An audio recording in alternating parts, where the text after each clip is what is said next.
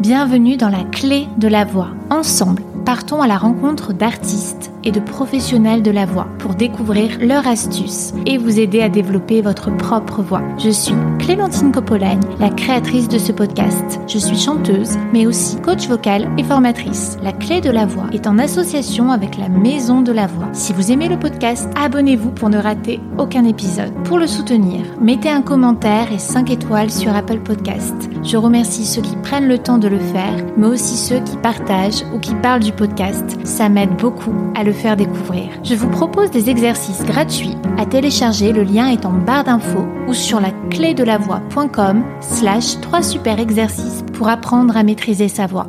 Je suis heureuse de vous retrouver aujourd'hui avec un épisode passionnant consacré à Marion Rampal qui est actuellement nominée aux Victoires du Jazz dans la catégorie artiste vocal. Marion Rampal a développé sa voix auprès de différents professeurs de chant depuis quelques années Marion a entrepris un voyage initiatique lui permettant de trouver une adresse personnelle et intimiste lorsqu'elle chante. Elle nous raconte son cheminement qui n'a pas été sans douleur à travers sa propre identité en passant par la voix. Je vous recommande vivement d'écouter cet épisode aux multiples thématiques. Je vous souhaite une très belle écoute. Bonjour Marion. Bonjour Clémentine. Je suis ravie de ta présence dans le podcast. Je t'écoute depuis la sortie de ton tout premier album. Est-ce que tu veux bien revenir sur ton enfance? Quels sont tes premiers souvenirs marquants avec la voix, avec le chant? J'ai la chance d'avoir une maman qui chantait beaucoup de chansons. Donc j'ai un lien à la voix qui est finalement euh, primordial, quoi, maternel. En plus, c'était assez génial parce qu'elle m'inventait des chansons. Alors, ma mère était fan de Michel Legrand, euh, de Jobim, euh, de musique très euh, raffinée, mélodieuse.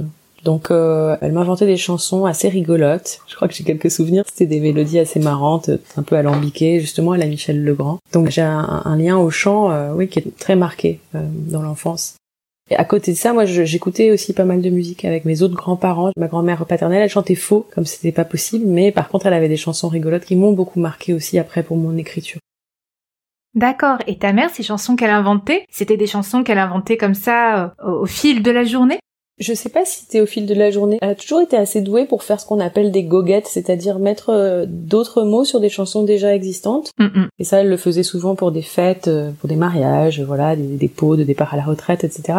Bon, je pense que c'est ce qui lui sortait, euh, voilà, peut-être composer, quoi. Donc, euh, je l'ai pas entendu chanter beaucoup d'autres chansons que ça. Euh, il y avait des chansons quand je chantais ensemble, mais quand j'étais plus grande, quand j'avais 10 ans, 10-12 ans, mais quand j'étais vraiment bébé, elle inventait plein de chansons et je pense que euh, le chant, moi j'ai découvert ça en fait en ayant ma fille qui a maintenant 6 ans et demi. Mais je pense que le rapport du chant avec l'enfant, avec un bébé, est très important pour euh, bercer ou pour aussi euh, sublimer des impressions ou des émotions qui sont très fortes quand on est avec un petit enfant ou qu'on est une jeune maman. Euh, ma mère était toute jeune quand elle m'a eu, je crois qu'elle avait 10 ans de moins que moi quand j'ai eu ma fille. J'ai trouvé que c'était déjà une expérience qui bouscule très fort et je me suis toujours dit que bah, à 25 ans, ça devait bousculer sacrément fort.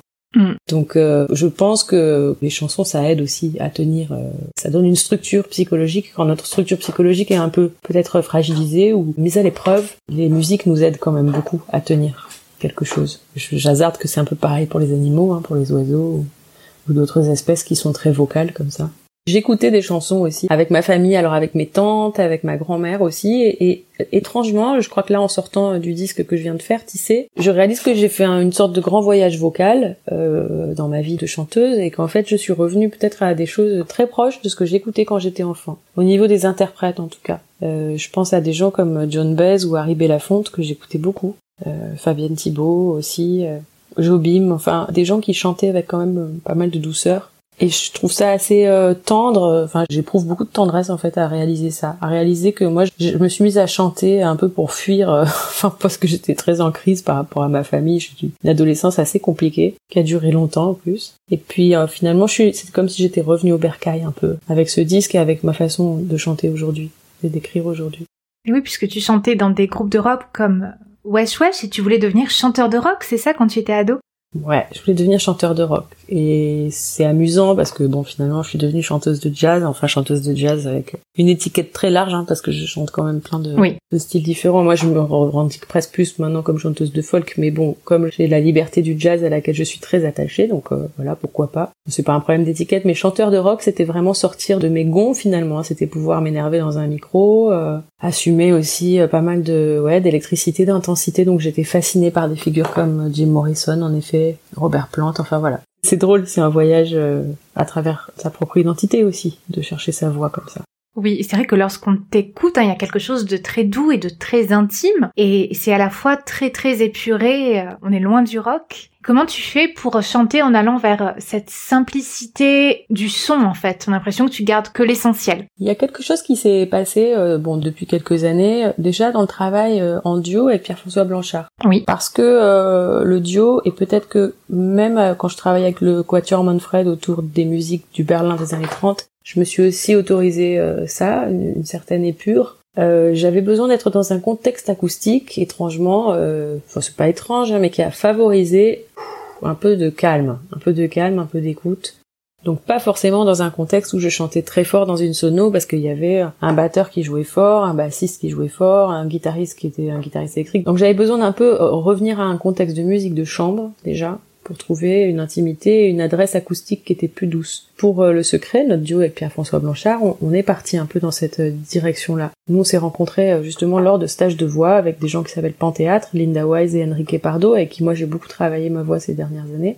Et Linda Wise, qui nous a dirigés sur le secret, c'est vrai qu'elle a pas mal orienté les choses de ce côté-là. Dans la subtilité, dans la finesse. On est allé plutôt explorer ce côté-là de ma voix que des choses plus musclées ou plus expressionnistes. Bon, même si je m'en sers toujours. Et après, quand je me suis mise à écrire euh, Tissé et à partir dans le projet de disque, comme je me suis associée en fait avec euh, Mathis Pasco qui joue euh, les guitares donc sur les disques et puis qui est vraiment le réalisateur du disque et qui a co-composé avec moi pas mal des morceaux, il y a eu vraiment une conversation très profonde là-dessus, très sérieuse. On a eu vraiment une conversation sérieuse. Et lui, il est arrivé avec des vraies questions pour moi là-dessus. Est-ce que je devais improviser? Est-ce que je devais chanter comme ci ou comme ça? Il a écouté tout ce que j'avais produit, tout ce que j'avais fait. Et on s'est mis d'accord sur le fait que peut-être que le fil que je pouvais tirer à partir de maintenant, c'était de chanter d'abord en français, beaucoup plus, et de chanter avec euh, le plus d'épure possible. Donc le moins d'effets possible, le moins de, comment dire, de masques. Voilà, donc c'était un chant un peu démasqué. Ça a été vraiment pas facile pour moi à aborder. C'est-à-dire que c'était facile quand j'étais en étape de composition parce que je chantais comme là je te parle, mm. tu vois, dans un kit main libre, je m'enregistrais à la maison, c'était très intime, très intimiste. Et puis, euh, en fait, euh, après, ça a été plus compliqué bah, pour chanter en studio, pour enregistrer, pour chanter avec le groupe, mais il a su préserver comme ça, refaire une espèce de bulle autour de moi. Je trouve qu'il a eu vraiment son efficacité pour recentrer mon expression vocale.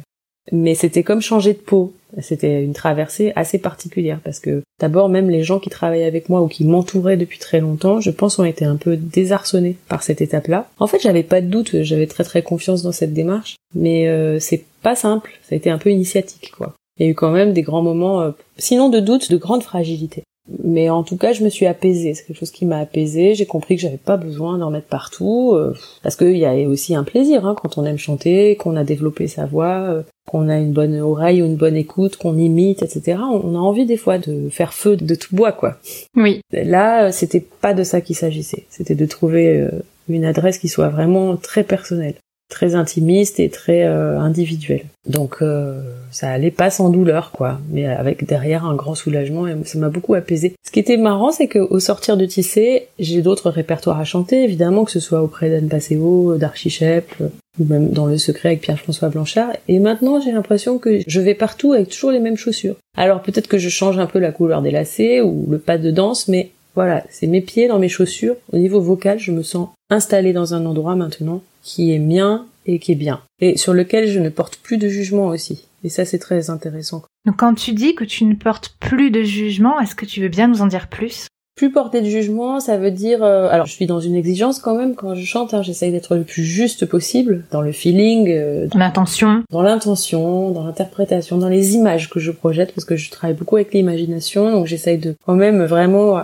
avoir toujours une idée claire du contexte de ce que je suis en train de chanter, d'où je mets les paroles, etc. Mais par contre, euh, je m'écoute beaucoup moins, quoi. Bon, c'est toujours un plaisir, parce que je pense qu'il faut prendre du plaisir en chantant, c'est très important mais je me sens moins dans une c'est pas une démonstration une monstration de ce que je voilà de ma voix de ce que je fais euh.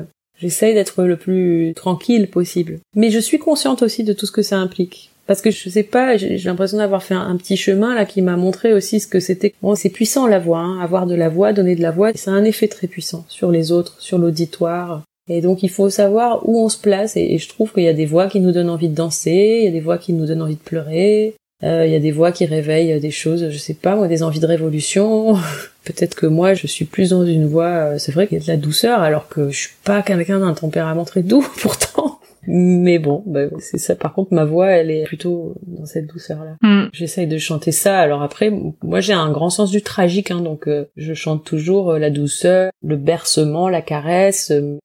Mais après, ma philosophie dans la vie, c'est un peu de dire, bah ouais, bah, c'est la merde. Hein. Donc respirons et puis voilà, sourions et gardons de l'espoir parce que si on regarde dessous là, bon, c'est très très noir quoi. Donc euh, voilà. Hmm. Je suis consciente de ça aussi. Je suis pas du tout quelqu'un de candide en fait. Ça m'arrive d'être joyeuse dans ma voix, mais il y a plutôt pas mal de saudade quoi. Il y a plutôt pas mal de blues. Tout est couleur à mon oreille, de port en pleine, les didondaines, tout arrivé au gré des vents. Là dans mon île ou dans mon île au champ mêlé. Elle prend au bras tous les bateaux, et gros, et tous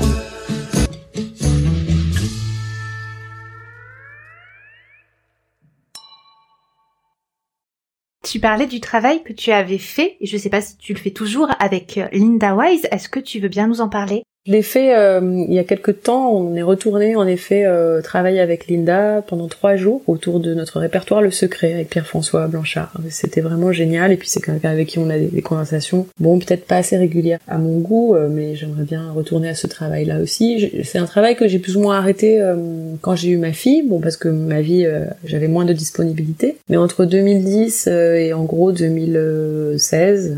Ouais, donc pendant six ans, euh, j'ai vraiment pas mal travaillé avec ces gens-là autour de la voix humaine. Pas seulement, des mises en situation aussi, de l'interprétation, de l'improvisation, de la critique aussi. C'est le Roy Art, hein, c'est ça? Ils sont issus du Roy Art, après ils ont travaillé avec plein d'autres gens, dans la danse, dans le théâtre, euh, voilà. Et c'est des gens qui ont une approche de la voix assez passionnante, euh, ils travaillent aussi beaucoup autour de la psychologie des profondeurs, ce qu'on appelle depth psychology euh, aux États-Unis, donc plutôt une école, euh, allez, on dire post-jungienne, où il est question d'archétypes, sinon d'archétypes de mythes, beaucoup d'imagination, d'études culturelles aussi, donc il y a un rapport à la voix et au son qui est pas vraiment euh, branché euh, sur le sonore ou sur le technique ou qui est plus branché sur le psychologique, l'imaginaire, l'image. Voilà, beaucoup sur l'image. Moi, je suis quelqu'un qui regarde pas mal de tableaux de tableaux, de photos, d'images. Euh, c'est l'image qui m'inspire hein, à écrire et à chanter. Et Pierre-François, avec qui je travaille quand même très régulièrement, a ce même rapport à, la voix. Donc euh, c'est agréable parce que du coup on a une espèce de langage commun. Pour autant, euh, là, dans le dernier disque, c'est comme s'il s'agissait de désapprendre un peu tout ce que j'avais appris à faire ou que je savais faire c'est-à-dire ne pas m'exiger d'être tout le temps dans une performance, parce que ce qu'on travaille avec Linda et Enrique, c'est aussi la performance vocale enfin en tout cas avec Enrique. Et je crois que Linda euh, emmenait dans une autre direction, peut-être avec plus d'épure ou de subtilité. Là, je suis partie plutôt dans cette direction-là. Oui, et quand tu parlais donc des archétypes, tu utilises parfois les archétypes, enfin c'est quelque chose qu'on utilise pas mal aussi en hypnose. Est-ce que c'est quelque chose que tu utilises quand tu chantes pour te mettre dans la peau d'un personnage?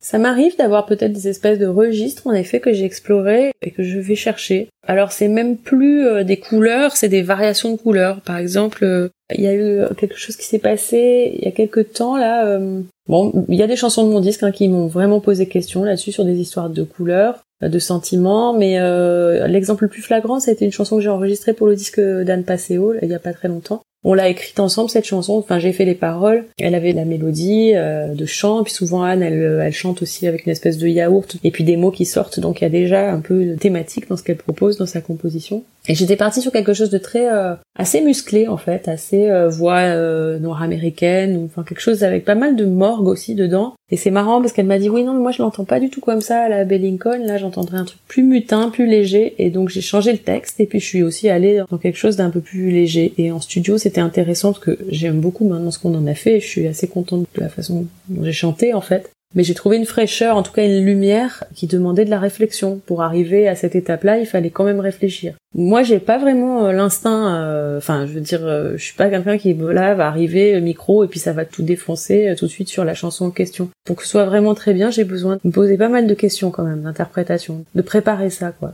Et tu fais comment? Tu notes sur un cahier ce que t'évoques la chanson comme image, comme euh, émotion? Voilà, je peux faire ça quand je galère sur un morceau, je peux faire ça, me noter des choses, des petits commentaires critiques, des orientations. Je l'ai fait d'ailleurs pour mon répertoire euh, tissé là après un premier live en fait. Euh. des fois c'est des toutes petites choses, hein. ça peut être éclairé, ça peut être tristesse, enfin je sais pas, des couleurs. Je vais bien vérifier que c'est dans ce cahier là. Alors j'ai beaucoup de cahiers. Hein. Mais c'est l'outil principal du chanteur, hein, le cahier et un crayon. J'ai des cahiers avec du bordel, ma fille qui arrache des feuilles, qui fait des dessins dedans. Hum, hum. La mienne aussi a 6 ans et demi, donc c'est un peu près pareil. Voilà, en général, c'est bon. J'avais fait, voilà, note tissé chant, par exemple. Alors, euh, bon, bah il y a des trucs très techniques. Il y a des trucs très techniques sur euh, un morceau, je dis, bah tiens, là, il y a le souffle trop court, euh, voilà, à la fois posé et éclairé, joli les longueurs, parce que des fois, je m'envoie un peu des fleurs quand même, enfin, je, je note ce qui est bien, parce que... Il faut il faut noter ce qui est bien. Voilà, c'est ça. Euh, tempo un peu tiré, euh, ouvrir le chant sur le refrain, éviter la montée. Enfin voilà, il y a plein de petites choses comme ça. Éclairer plus les nasales sur euh, certains morceaux. Est-ce que tu veux bien expliquer éclairer plus les nasales et tu parlais aussi il y a un autre mot que tu avais noté. Est-ce que tu veux bien expliquer pour les auditeurs? Oui, alors les nasales, dans le morceau là dont ça parle, c'est un morceau en français et depuis que j'écris en français, moi il faut savoir que je me suis mise à écrire en français et à chanter mes chansons en français en allant en fait aux États-Unis parce que euh, j'ai vraiment une culture de chanson qui est plutôt anglo-saxonne. Même si j'adore la chanson française, mais enfin les gens qui m'ont vraiment donné envie de faire ce métier, c'est plutôt Leonard Cohen, euh, Patti Smith, Johnny Mitchell, etc. Hmm, les chanteurs de folk. Euh. Ouais, mais en allant dans le sud des États-Unis, j'ai entendu le français des Cajuns et des créoles louisianais. Puis après, voilà, le créole de la Réunion me plaît beaucoup aussi. Et je me suis dit, mais qu'est-ce que c'est beau cette langue, euh, qui est du français en fait. Enfin, c'est de la francophonie quoi, en tout cas. Donc je me suis interrogée là-dessus et je me suis un peu inventé une langue. Donc j'essaye de chanter le français avec des fois quelques accointances, on va dire, euh, québécoises, créoles ou cajun. Donc il y a des gens qui pensent que je chante en créole hein, sur certains morceaux, euh, d'autres qui pensent que je suis une chanteuse canadienne sur d'autres. Enfin voilà, et ça évoque quand même pas mal de choses, créolité en fait de la langue euh, française. Et moi j'aime bien me situer dans cet endroit-là. Donc quand je dis éclairer les nasales, c'est aussi ce texte par exemple, il fait euh, au jardin sans drame, mon cœur a coulé sous les arbres qui penchent et tiennent dans leurs bras le temps. Et donc le penche euh, qui penche et tiennent dans leurs bras. si je le ferme trop, qui penche, qui penche, j'essaye d'un peu ouvrir, voilà. Parce que tous ces en, a, un, euh, enfin c'est surtout les en, un, e, les sons très français là, parce que pense que ta fille est en CP, donc t'es en plein là-dedans mm. aussi. Là, je le vois le nombre de sons qu'elle apprend et je me dis oh là là, mais oui, quelle complexité mm. cette langue française et à faire sonner, à, chanter, c'est vraiment coton des fois. C'est vraiment pas évident. C'est pour ça que des fois j'ai des rimes très pauvres, mais je vais travailler sur des et sur des i, enfin des choses qui sonnent un peu parce que euh, voilà. Qu'est-ce que tu fais pour tes et Parce que moi je déteste chanter les et, surtout à une certaine hauteur. Bah tu vois, on a chacun, c'est moi c'est les o avec lesquels j'ai du mal, donc euh... les et euh... je les fais pas non plus hey comme les Américains, mais hum, j'ai pas vraiment de problème avec le et, je crois. Alors sur les i, qu'est-ce que tu fais? Tu les penses un peu u ou? Ah, les i, je les pense un peu u dès que c'est o. Mm. Ouais, c'est vrai. Dès que ça monte dans le registre. Donc oui, évidemment, je me sers de petites choses comme ça. Euh, des fois, après, l'avantage d'écrire ses propres chansons, c'est que souvent on peut un peu adapter la tonalité, etc. Oui. Et trouver euh, l'endroit de la chanson où la voix va être la plus juste pour le refrain ou pour telle ou telle chose. Et des fois, c'est pas forcément un endroit confortable parce qu'on va chercher justement une tension. Donc, euh, et ça peut être beau d'avoir une tension. Donc ça, j'essaye de doser aussi mais souvent, en tout cas maintenant, les chansons elles naissent euh, avec un refrain ou avec un mot ou quelque chose, euh, comme je sais pas un leitmotiv ou un petit cri de guerre, enfin quelque chose, euh, un petit cri de ralliement. Et, j'essaye d'articuler tout le morceau autour de ça. Et il faut que ce passage-là, cette phrase-là, elle soit hyper belle, enfin hyper belle, que ça soit très très fluide, très aisé dans la voix, quoi. J'essaye maintenant de tisser la chanson autour de ça, autour de points comme ça. Mm, mm. Et je voulais te demander, donc tu parlais tout à l'heure hein, du travail euh, plutôt euh, sur la performance vocale que tu faisais euh, avec Enrique Pardo. Est-ce que tu peux bien nous raconter quelque chose qui t'a marqué, quelque chose qui t'a aidé? Ouais, alors c'est vraiment très très très très dur ce travail et c'est génial. D'abord, il a un exercice, alors c'est particulier, hein, le travail d'Enrique, c'est très riche, c'est très complexe, donc c'est très difficile à décrire en fait parce que euh, je sais pas, ce serait comme expliquer la psychanalyse lacanienne à quelqu'un quoi. C'est tout un ensemble, euh, c'est un système quoi, avec ses lois, avec ses représentations, sa cosmogonie, etc. Mais pour le cours de performance vocale, souvent il va travailler avec des mots euh, inventés. Alors c'est une sorte de barbarisme qui va marquer dans, sur un tableau, ce qui l'inspire. Je sais pas, par exemple, je me rappelle d'un truc qui faisait Maldusco Inu, un truc comme ça. Maldusco Inu. Bon, On prend un truc avec plusieurs syllabes, c'est très musclé hein, comme travail. Puis il monte dans le registre comme ça, soit il fait monter euh, la voix euh, de ton en ton ou de demi-ton en demi-ton avec des accords en plus majeur 6, enfin il a une façon d'accompagner au piano parce qu'il est, péruvien donc le contexte en fait, la façon dont il accompagne au piano nous met directement déjà dans un imaginaire en fait euh, esthétique, etc. Puis il a un exercice qui est génial où il faut pas changer la note. Lui il monte au piano mais nous on doit garder toujours la même note. Hmm. Sauf qu'on doit changer la voix. Et ça, c'est assez extraordinaire parce qu'en fait, ça, on change de registre, mais sans changer de hauteur. C'est ce qui fait qu'on peut euh, en fait avoir une voix beaucoup plus, je sais pas moi, de la poitrine dans la tête ou de la tête dans la poitrine, ou beaucoup de gorge ou pas beaucoup, ou beaucoup d'air, pas beaucoup, avec juste une note. Et ça, c'est vraiment passionnant. C'est un vrai training en fait ça. C'est-à-dire c'est un training comme un training d'acteur ou de danseur. C'est un training de mobilité du chanteur pour pouvoir avoir des choix et vraiment pouvoir passer de au clair de la lune, mon ami Pierrot, au clair de la lune.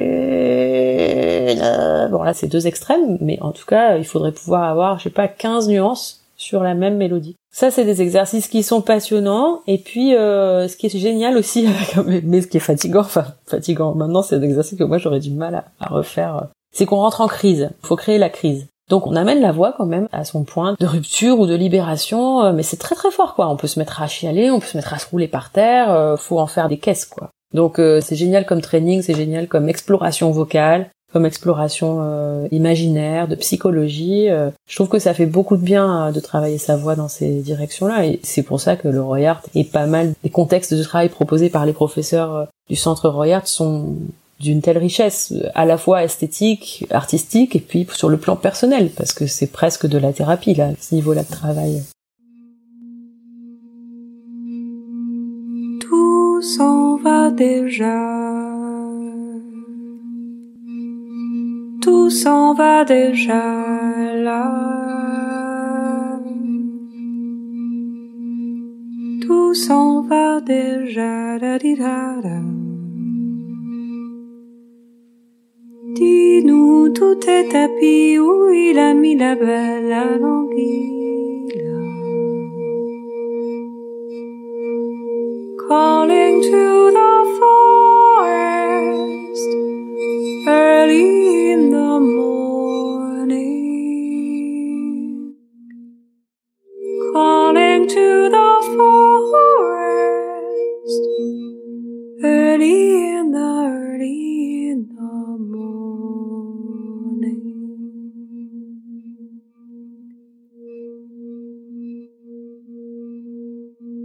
coming from the night.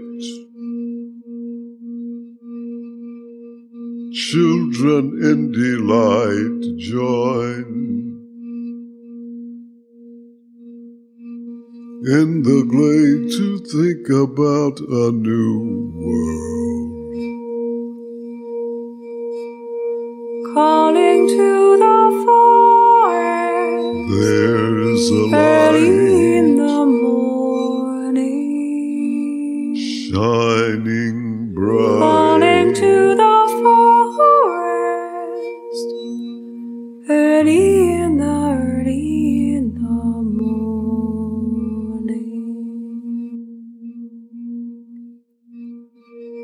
Calling to the forest Early in the morning.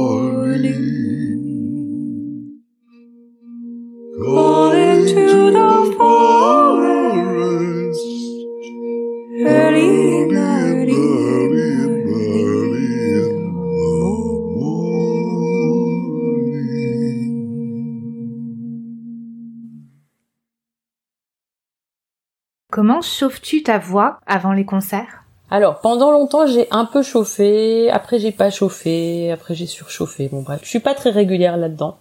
Euh, Il y a un moment où je me suis rendu compte qu'il fallait que je sois chaude pour que ma voix puisse se chauffer. Donc je faisais euh, tout bêtement, j'allais un peu courir, je sais pas, où je faisais trois mouvements. Il fallait que je me sente euh, juste à ce point où quand on fait un peu de sport, là, un peu de cardio, on commence à transpirer un peu et chauffer, quoi, à être rouge. Ça déjà, c'était pas mal. Après, j'ai eu une phase où c'était plus euh, la mobilité et, la détente parce que je suis une chanteuse euh, hyper tonique et hyper kinétique. C'est-à-dire que j'utilise trop de muscles en même temps, de façon trop stressante, trop forte. Donc, je suis limite plus quelqu'un qui a besoin de se déchauffer, enfin de s'étirer, de se détendre et de se masser après les concerts ou des séances de travail que de chauffer vraiment. Où est-ce que tu ressens qu'il y a un peu trop de tension ou trop de muscles? Alors, le diaphragme, c'est une cata parce que je pense que comme j'ai fait beaucoup en fait de musique euh, afro-américaine et beaucoup de musique aussi un peu stressante, hein, c'est-à-dire de chanter de la musique de gens qui avaient écrit des choses un peu compliquées à chanter, tout ça. J'ai tendance à respirer quand même très haut pour une chanteuse, un peu à l'américaine quoi, enfin un peu à la Mhm. comédie musicale. quoi. Donc j'ai tendance à trop déployer euh, les muscles du dos là derrière et après bah euh,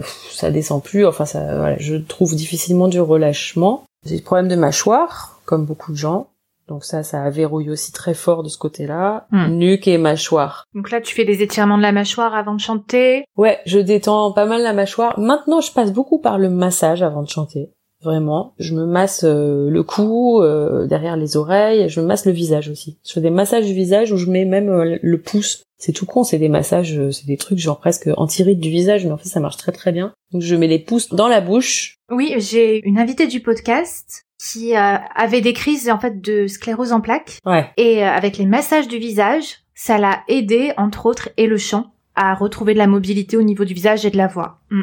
Énormément. Moi, je masse les joues. J'adore masser les joues, donc les joues avec les mains propres, mais je mets le pouce vraiment dans la bouche, hein, dans la joue. Et après, avec tous mes autres doigts, là, je masse à fond les joues et les mâchoires. Ça, déjà, en général, ça me fait beaucoup de bien. Ça fait recirculer aussi euh, le sang hein, dans les muscles. Oui, les ostéopathes le font ça aussi. euh, mm. Et puis, j'ai des petits euh, des enregistrements, euh, voilà, sur iTunes que j'ai trouvés, qui sont très simples. Je crois que ça s'appelle Jacob Vocal Academy. Voilà, où il y a ces petites vocalises très simples, hein, Oui, j'aime bien. Je le fais parfois aussi. très simple, ça monte pas très haut et. mm, mm. Je sais que Pierre-François Blanchard, qui est aussi prof de voix, il les trouve compliqués parce que lui il fait des trucs très doux et très profonds, etc. Moi, ça me fait une bonne petite gym quand je dois chanter. Et en fait, j'aime surtout bien les faire, quel que soit le répertoire que je chante ou le spectacle que je fais et tout, parce que ça me fait un petit truc quotidien. Avant de chanter, avant de monter sur scène, euh, d'avoir fait ces exercices-là. Je joue de la guitare aussi maintenant, donc euh, j'essaye d'avoir ma guitare très souvent, euh, bah, dans les loges ou voilà à l'hôtel et tout. Ça me permet de garder un petit peu un contact au, chant aussi euh, de manière plus facile. En gros, c'est ça, mais mm, comme je chante de plus en plus des choses à moi, bah, je suis moins tendue, je suis moins euh, challengée, quoi. Oui. Mais il faut quand même que je fasse attention, ouais. Alors voilà, donc du coup, je suis pas une barjo ni de la technique ni de l'échauffement, mais j'essaie de veiller quand même à ça. Et puis j'ai conscience hein, des endroits qui peuvent se coincer, tout. J'accepte aussi, par exemple, si je suis dans une répétition, c'est vachement mieux si j'ai chauffé, évidemment, je peux donner tout ce que j'ai et tout. Mais je sais aussi voir que quand il y a une balance, enfin voilà, il faut euh, aussi parfois accepter que les choses soient pas parfaites euh, tout de suite. C'est comme si je faisais des, comme on dit, on marque. Oui. Pour les chorégraphes, enfin ou les danseurs. Les chanteurs lyriques. Et les chanteurs lyriques font ça, bah, évidemment, parce que du coup, comme c'est très acrobatique, voilà, on fait un petit marquage comme ça. Peut-être d'expliquer pour ceux qui ne connaissent pas. Bah on marque, c'est on fait le début du geste quoi, ou la forme du geste, mais on le fait pas vraiment. Donc euh, ça veut dire qu'on sous-chante un peu le truc, ou on n'y met pas toute l'énergie qu'on pourrait y mettre quoi. Et en fait c'est très technique de faire ça parce mm. que ça demande d'avoir conscience corporellement de tout ce qu'il va falloir mettre en place, mais on fait pas vraiment jusqu'au bout le geste. Ça me permet par exemple de travailler. Parfois je travaille dans le train, mais j'ai des voisins, mais je chante, mais je chante pas. Enfin bref, je sais pas comment dire. Je crois que je ferme mes cordes. En fait, je bouge vraiment mes cordes, etc. Mais il n'y a pas d'air qui passe. J'essaye de faire des mini mouvements, quoi, voilà, de ce qu'implique telle ou telle phrase de chant. Et ça, ça reste un travail quand même. Hein. C'est un travail un peu de l'ombre, de la voix, mais ça compte, quoi. Bon, évidemment, ça vaut pas les super stages où on fait plein de vocalises à plein, et on est bien, et on a le temps, et on fait sonner. Euh, voilà, ça vaut pas ça. Mais comme je vis en ville aussi et qu'il y a du bruit, euh, bah, je préfère chanter tranquillement, avoir des espaces, euh, parce que c'est difficile d'avoir un vrai silence en fait. C'est comme si moi maintenant je travaillais ma voix un peu en silence, enfin si je faisais silence avec ma voix contre le bruit qui est autour de moi, qui me saoule. Oui. Voilà. Alors que si je suis dans les Cévennes au Royart, euh, dans des magnifiques magnaneries euh, en vieille pierre, euh, avec des belles charpentes de 8 mètres, là c'est vrai que ça... On appelle les chèvres d'un bout à l'autre de la montagne, quoi. Là ça va. Tu disais que tu étais aussi très portée sur le travail par l'imaginaire. Et donc j'imagine quand tu fais ce travail où tu chantes par exemple en marquant, à quoi est-ce que tu te connectes au niveau de ton imagination? Alors, c'est compliqué parce que des fois j'ai du mal à décrire ça. C'est un peu comme les rêves. Mm. Et d'ailleurs, quand j'écris, c'est ça aussi. Il n'y a pas qu'une image. Euh, il y a souvent des images qui se télescopent ou qui s'imbriquent les unes dans les autres ou qui se dévoilent euh, l'une derrière l'autre. Euh, mais parfois, j'ai des images assez claires. J'ai du mal à donner un exemple, mais je me raconte un petit truc, quoi. J'essaie d'être comme dans un film. Il y a toute une gamme d'émotions qui me traversent, euh, d'impressions. Euh, ça peut aller de la peur à l'amour, euh, au désir, en passant par le dépit, l'abandon, la curiosité. Enfin voilà, j'essaye de me créer tout un petit scénario, en tout cas.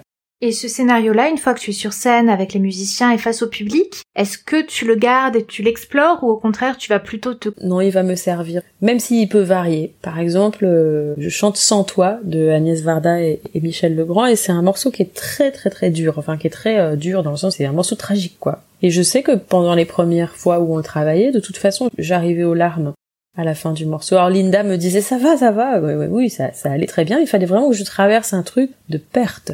Et puis après, je les chantais plus en maîtrise peut-être, donc ça descend très bas quand même dans le registre. Et donc j'allais comme si j'étais un peu stentor, quoi, euh, vibrer fort dans les bas avec plein d'harmonies graves, etc.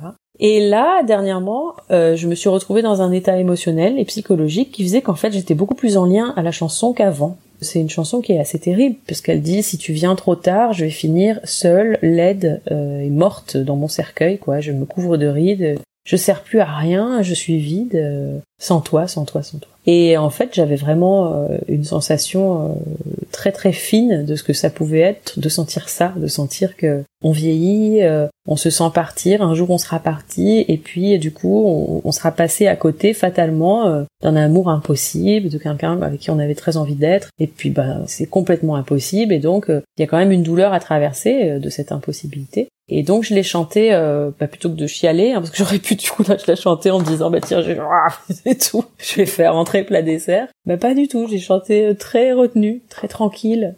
Bah parce que c'est terrible ce texte. Je trouvais ça d'autant plus terrible quoi. Et donc j'ai essayé d'avoir de la retenue, de la pudeur en fait dans la façon de le chanter. Et je crois que ça peut être très impactant aussi ça. Quand on chante avec de la pudeur, ça rejoint un peu ce qu'on se disait là tout à l'heure sur l'épure du chant, sur avoir enlevé un peu des effets, essayer de chanter doucement. Des fois, je chante doucement, mais comme ce que je chante c'est terrible, bah, ça peut avoir un impact très fort aussi. Hmm. Et ça, c'est des choix, c'est des choix esthétiques euh, qu'on peut travailler. Bah, moi, avec Enrique, j'ai aussi appris ça, ce qu'il appelle la dissociation. Bah, je sais pas, c'est un acteur, il a plusieurs choix. Il peut arriver en se roulant sur scène, en pleurant, en hurlant, en disant euh, maman est morte ce matin, mais en, roulant par terre. Et puis il peut arriver très tranquillement en disant euh, maman est morte ce matin, très simplement. Quoi. Donc c'est aussi des effets qu'on choisit. C'est des philosophies de la voix qui peuvent varier. Hein. Des fois, ça peut être bien de s'exprimer très fort aussi, mais je crois pas mal à l'économie de moyens. Donc c'est ça que j'essaye de travailler là en ce moment. Je travaille dans cette optique-là.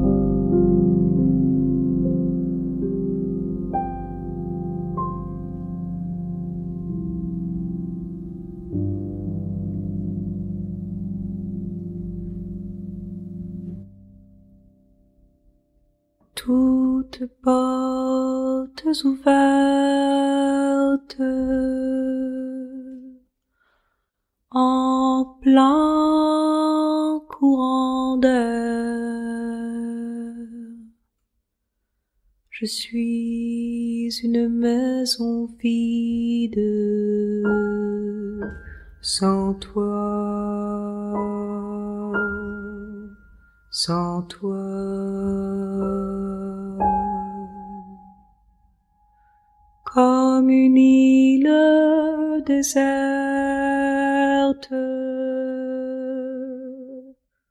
que recouvre la mer mes plages se dévident sans toi, sans toi. Balle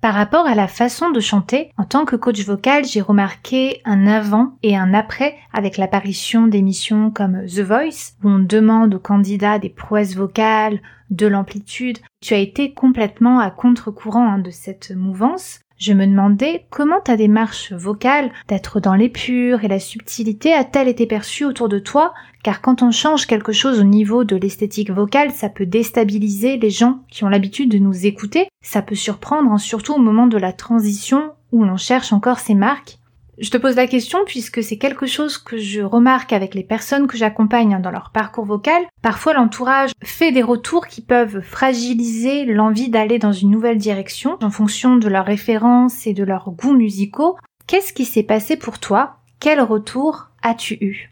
En fait, euh, j'ai eu des retours au début de mon travail. En tout cas, je travaille pour tisser et notamment de gens, mais vraiment hyper proches, qui me suivent depuis très très longtemps euh, voir euh, la personne qui vit avec moi, qui connaît bien ma voix, etc. Mais qui a des comment dire des goûts esthétiques aussi en matière euh, de voix qui sont un peu différentes et tout. Et je pense que je suis. Le problème, c'est que au début de cette démarche-là, je manquais de mobilité. C'est-à-dire que forcément, comme j'avais calmé un peu euh, les chevaux, il y avait peut-être quelque chose d'un peu trop plat ou d'un peu trop calme. voilà, c'est c'est long de refaire vivre ce moment-là, cet endroit-là, et de trouver de la vie, de la mobilité, du trouble, euh, de la gouaille, euh, toute qualité, sans qu'elle soit forcément au feutre noir euh, avec des gros contours, quoi.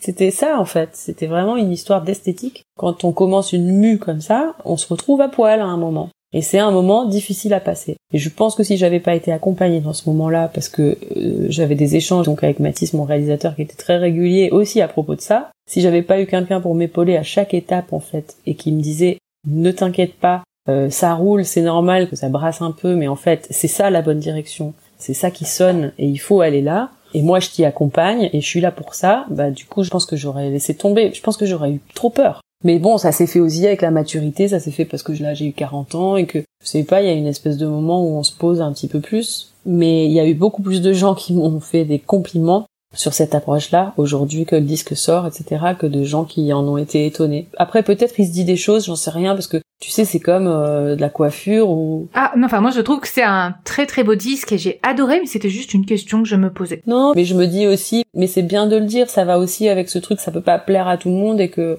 il y a un moment où tu chantes un peu comme tu es et puis euh, en fait il y a des gens ça va pas leur suffire ou c'est pas ça qui leur plaît esthétiquement ben ils ont qu'à écouter quelqu'un d'autre en fait on en a rien à faire quoi t'es pas là pour plaire à tout le monde et tu parlais de The Voice ou des émissions comme ça. Alors c'est drôle parce que pour moi c'est du porno, c'est-à-dire je peux pas regarder euh, plus de plus de cinq minutes quoi. En fait je sais pas comment dire, je me sens tellement en phase avec les gens là quand ils chantent, ça me met dans tous mes états, tu vois. Je suis complètement, euh, j'ai peur, euh, je suis excitée, je trouve ça trop beau, je me mets à pleurer. Je peux pas regarder un radio crochet très très franchement je je peux pas. Euh, je peux donner des stages être avec des gens qui chantent etc mais le côté télévisuel du truc c'est il y a un côté obscène en fait qui me dépasse très très vite. Mais après je sais qu'il y a voilà plein de gens qui chantent hyper bien qui ont des voix de dingue. Oui. Ah oui oui oui. On leur demande de chanter d'une certaine façon et de faire des démonstrations de ce qu'ils savent faire.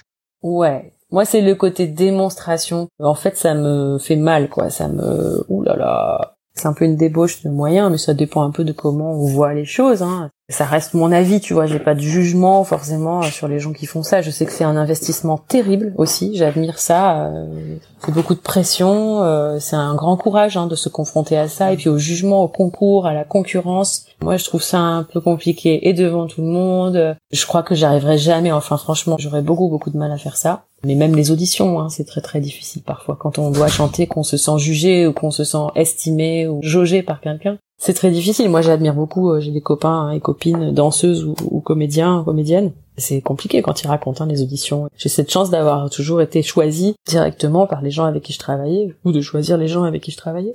Mais c'est marrant ce truc du concours de la voix. Euh, bon, quelque chose de très très fort quoi. Et puis moi la voix c'est aussi très sexuel, hein, donc enfin c'est très lié à la sexualité. C'est un caractère sexuel secondaire, il faut pas l'oublier. C'est-à-dire que ça fait signe quand même aussi par rapport au genre, par rapport à la libido, euh, par rapport à la séduction, par rapport à la communication. Donc c'est un outil qui est très puissant euh, au niveau anthropologique. Oui, mais il y a des liens entre la voix, les hormones, et pour rebondir sur le côté anthropologique, des recherches ont été faites sur la voix humaine en lien avec la sélection sexuelle dans l'humanité, c'est d'ailleurs le thème d'un épisode du podcast qui sortira prochainement avec une chargée de recherche au CNRS à l'Institut des sciences de l'évolution qui a étudié les préférences d'un sexe pour les attributs vocaux du sexe opposé. Donc c'est pour bientôt dans le podcast. Ouais, génial.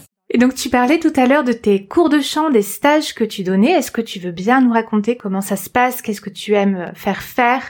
J'en donne pas assez malheureusement, c'est quelque chose que j'ai tellement plaisir à faire. Mais alors je le fais pas toute seule parce que, enfin, ça m'arrive hein, de faire travailler des groupes toute seule, plutôt des groupes d'amateurs, donc soit des collégiens, des lycéens, des écoles, euh, parfois des personnes qui sont un peu euh, en difficulté euh, sociale par exemple.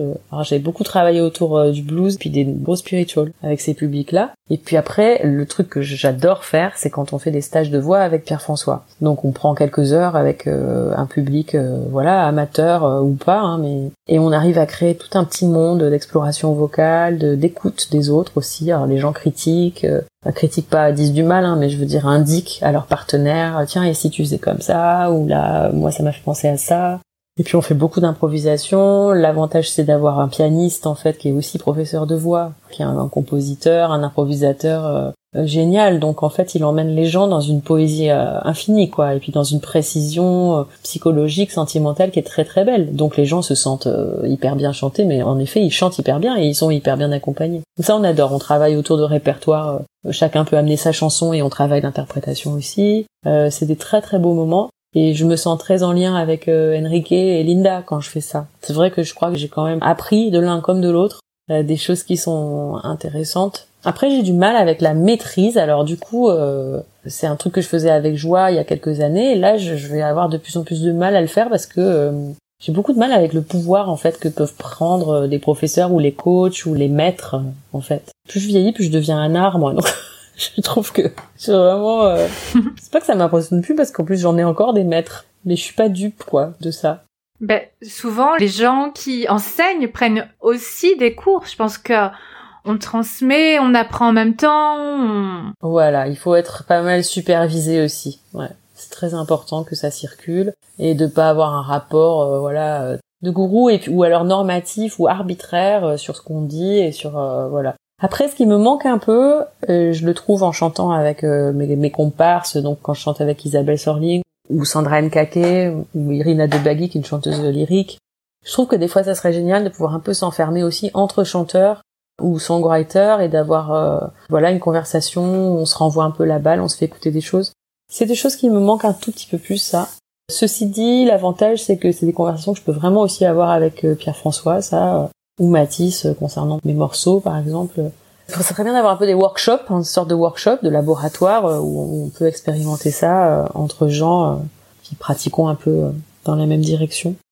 Mais j'ai du mal avec l'idée du cours aujourd'hui, voilà, j'ai un petit peu de mal avec ça, mais c'est pas grave, c'est une phase, parce que je trouve qu'il y a une prise de pouvoir aussi, et que je trouve fascinant, c'est comme les gens qui vont faire des concours et tout, c'est des gens qui viennent au travail, qui se remettent en question, qui t'écoutent, tu vois, qui se reposent un peu sur aussi ton jugement ou comment tu peux orienter les choses. Et c'est beaucoup de responsabilités. Donc des fois, j'ai tendance à...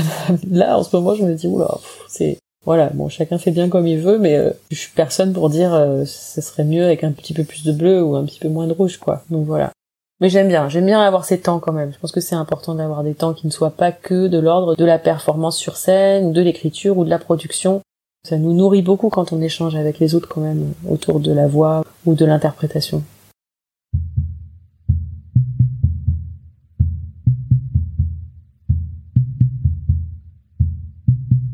Is the heart is the heart is the heart is the heart is the heart is the heart is the heart heart is the heart is the heart is the heart is the heart is the heart is the heart is the heart heart is the heart is the heart is the heart is the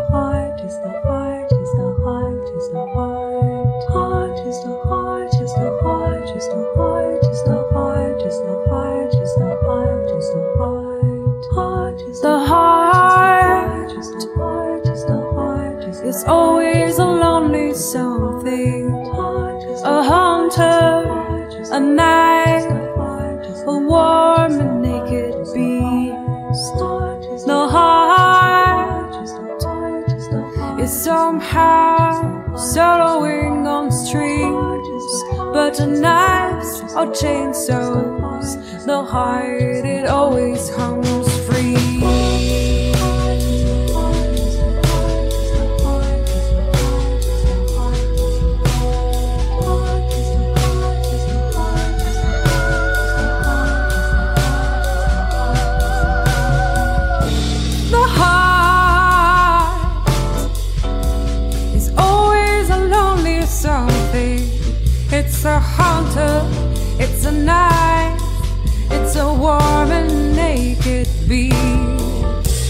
The heart, it's got a core, and that's for sure.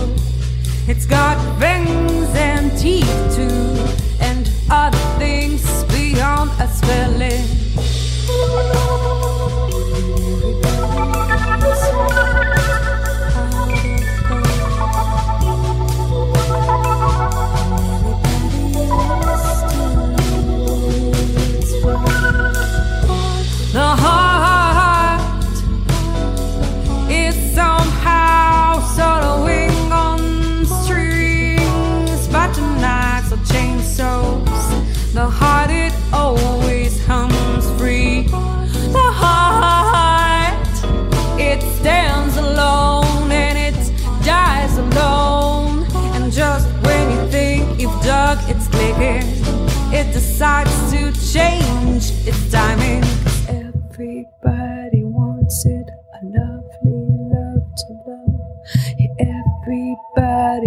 Wants it, a lovely love to love.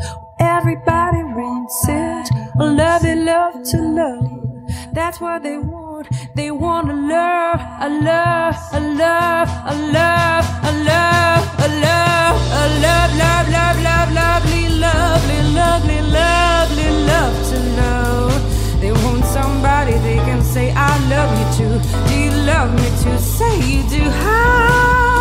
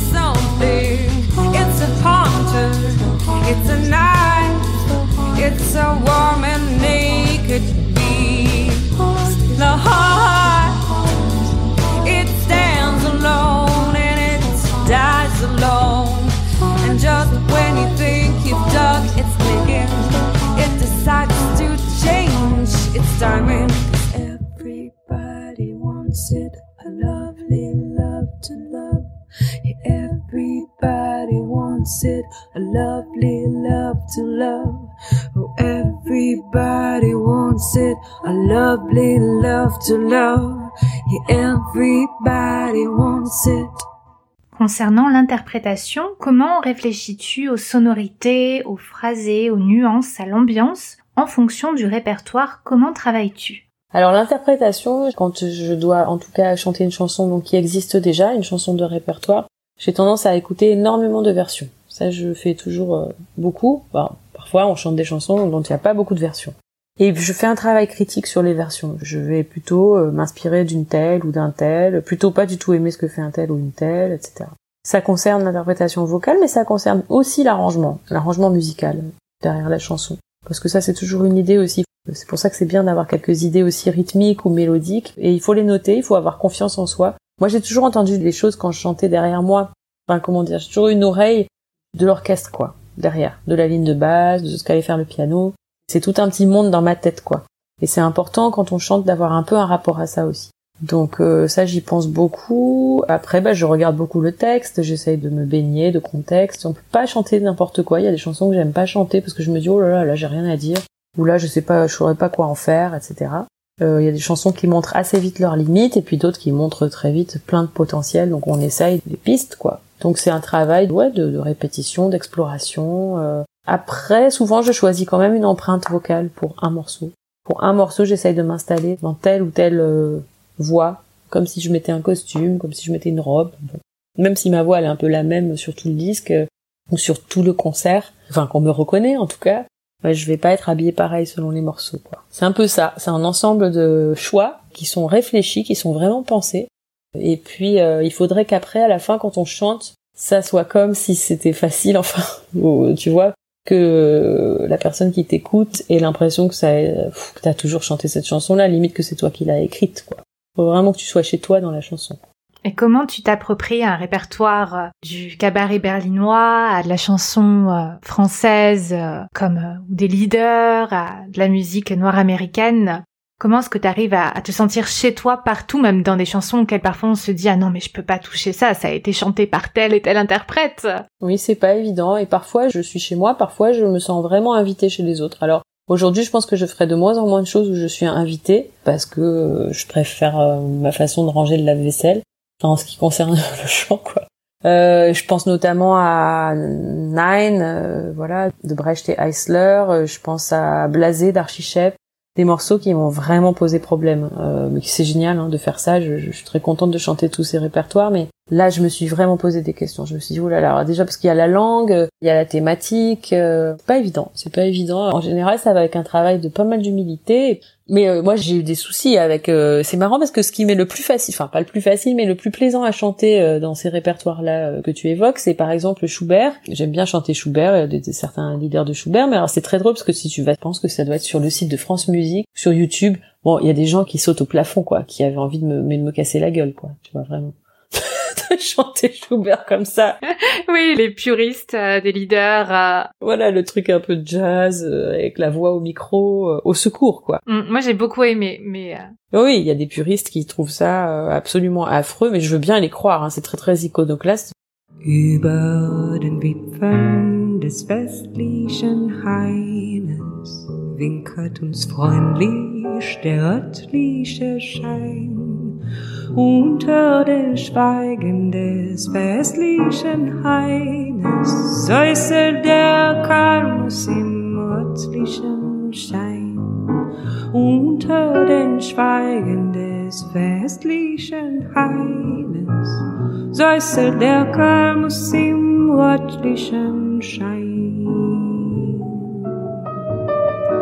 Freude des Himmels und Ruhe des Haines atmet die Seele im errettenden Schein. Atmet die Seele im errettenden Schein.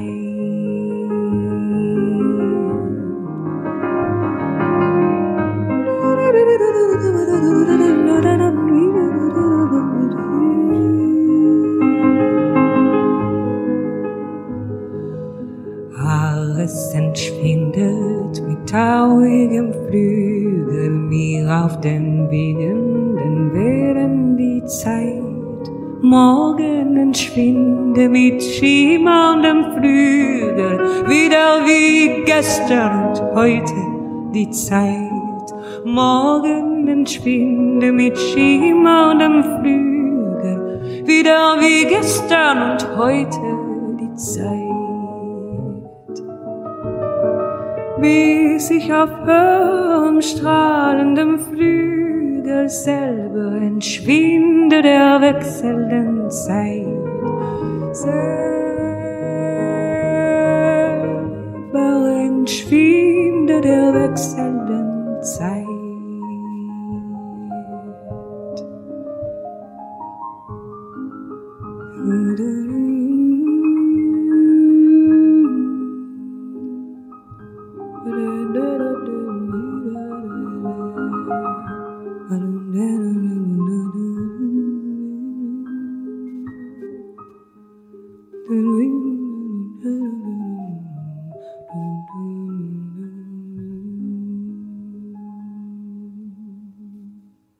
Ouais, il y a, y a, des questions de légitimité qui se posent. Avec la musique nord-américaine, c'est évident. Après, je la joue beaucoup auprès d'Archichep, donc euh, bah, c'est un contexte différent. De toute façon, c'est pas Marion Rampal, c'est de la musique d'Archichep, et puis bah, il y a une chanteuse qui vient nous chanter des choses, et c'est avec lui, donc euh, c'est dans un contexte qui est déjà très très solide en fait.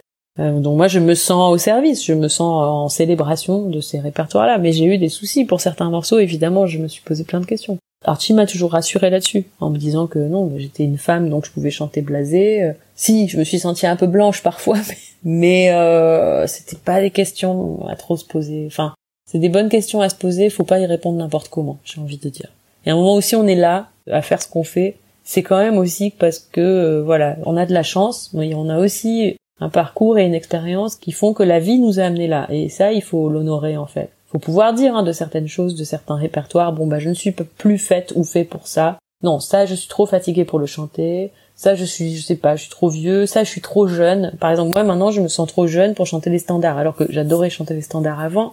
Mais ça fait des années déjà que je me suis décidée à ne pas enregistrer de standard avant 60 euh, ans, quoi. Donc euh, j'espère que je vivrai jusque-là et que je serai encore bien en forme. Avec euh, aussi une expérience, faut que j'en ai vu passer, quoi. Faut que j'en ai vu. Et, et moi, les standards que j'aime, c'est les standards chantés comme ça, comme Johnny Mitchell, avec beaucoup de bouteilles, beaucoup à la fois de la grâce et puis un profond recul sur l'existence, quoi. Parce que c'est des formes très anciennes et très surannées et uniques, quoi, en leur genre. Pour revenir à cette histoire de légitimité, des fois c'est pas un hasard non plus si on est là et, je pense qu'il faut honorer euh, la vie qui nous amène là où on va. Et, et le chemin parcouru et... Voilà, et il faut retrousser ses manches et il faut y aller. Mais ça a pu être très difficile.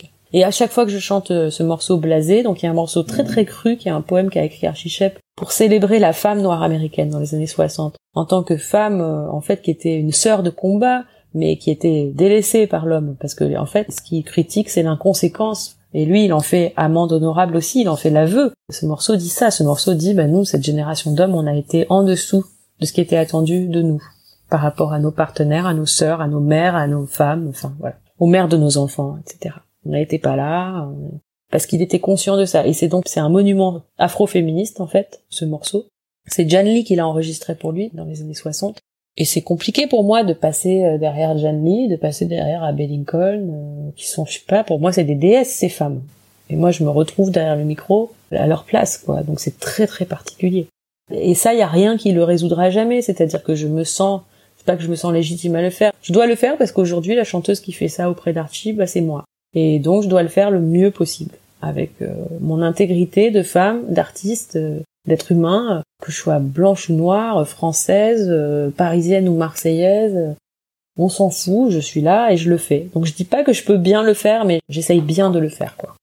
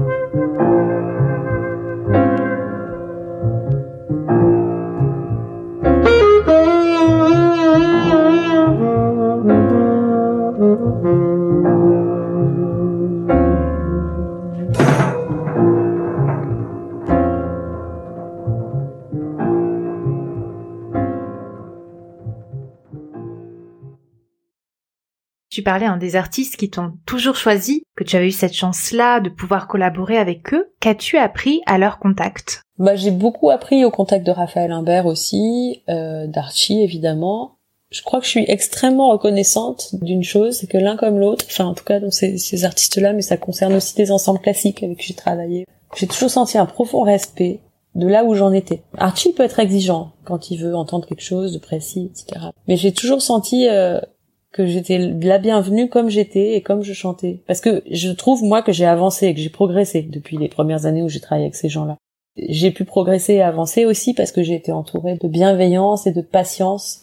Et je pense qu'ils m'ont plus appris en étant eux-mêmes que en me donnant des discours, quoi. Qu'en me disant, euh, oui, alors, tu sais, c'est plutôt ci, plutôt ça, faut faire comme ci, faut faire comme ça. Comme faisaient les professeurs, par exemple. Les professeurs à l'école de jazz, ils faisaient ça, mais parce qu'ils étaient payés pour ça. Mais en fait, il y a aussi une façon de professer sans être professeur. Il y a une façon de professer juste en faisant de manière très très consciente et très généreuse qui fait que les gens qui sont moins avancés que vous autour de vous peuvent être initiés et vraiment euh, par perméabilité comme ça recevoir énormément, recevoir un enseignement qui est profond, véritablement qui est efficace en fait. Donc je crois beaucoup à ça et du coup j'ai appris à chanter, j'ai appris à interpréter, j'ai appris du coup avant tout à être euh, moi-même petit à petit, même si c'était long. Mais ce que j'aime chez ces gens-là, les gens euh, que j'ai cités là avec qui j'ai travaillé, qui m'inspirent, c'est quand même ça. Bah, Mathis Pasco fait partie de ces gens-là aussi et ça c'est très très inspirant. Encore aujourd'hui, des gens comme par exemple Sandra Nkake m'inspirent ça. Oui. Ils sont eux-mêmes, ils sont riches, ils sont complexes, ils sont sincères, ils sont intègres. On va écouter le duo avec Sandra Nkake et la flûte de Gidru sur la chanson Eurydice pour découvrir le rapport intime qu'entretient Sandra Nkake avec sa voix. C'est dans l'épisode 54 de La clé de la voix. Le lien est dans la description.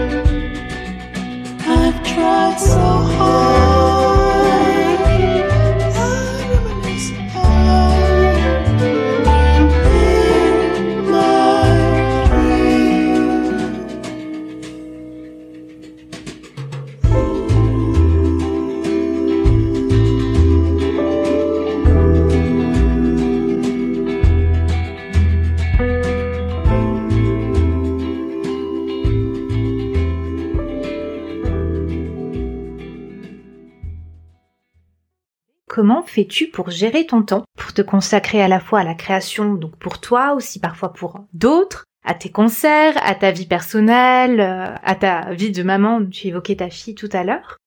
Euh, j'ai accepté qu'il y avait des trucs où bah, on avait le droit d'être nul, ou des trucs où on avait le droit d'être insuffisant. Ces deux, dernières années, j'ai fait beaucoup de production. Beaucoup, beaucoup. Et c'était passionnant, c'était très intéressant, mais j'ai monté des projets, des dossiers, j'ai porté mon disque, ma création en sextet, un spectacle pour enfants.